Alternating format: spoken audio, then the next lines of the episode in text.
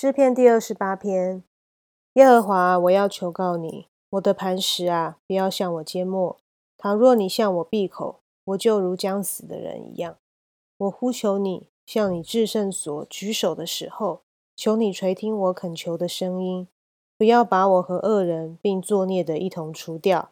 他们与邻舍说和平话，心里却是奸恶。愿你按着他们所做的，并他们所行的恶事待他们。愿你照他们手所做的待他们，将他们所应得的报应加给他们。他们既然不留心耶和华所行的和他手所做的，他就必毁坏他们，不建立他们。耶和华是应当称颂的，因为他听了我恳求的声音。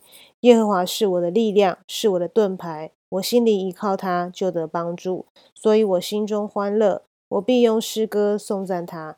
耶和华是他百姓的力量，又是他受膏者得救的保障。求你拯救你的百姓，赐福给你的产业，牧养他们，扶持他们，直到永远。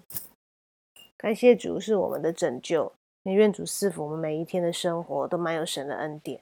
我们一起祷告：阿爸天父，爱我们的主耶稣，我们向你献上我们的仰望跟感谢，求主仰脸光照我们。引导我们所行的道路都蛮有主的恩典与慈爱，主啊，求你圣灵指教真理，主啊，让我们在各样所行的事上都按照你的旨意而行。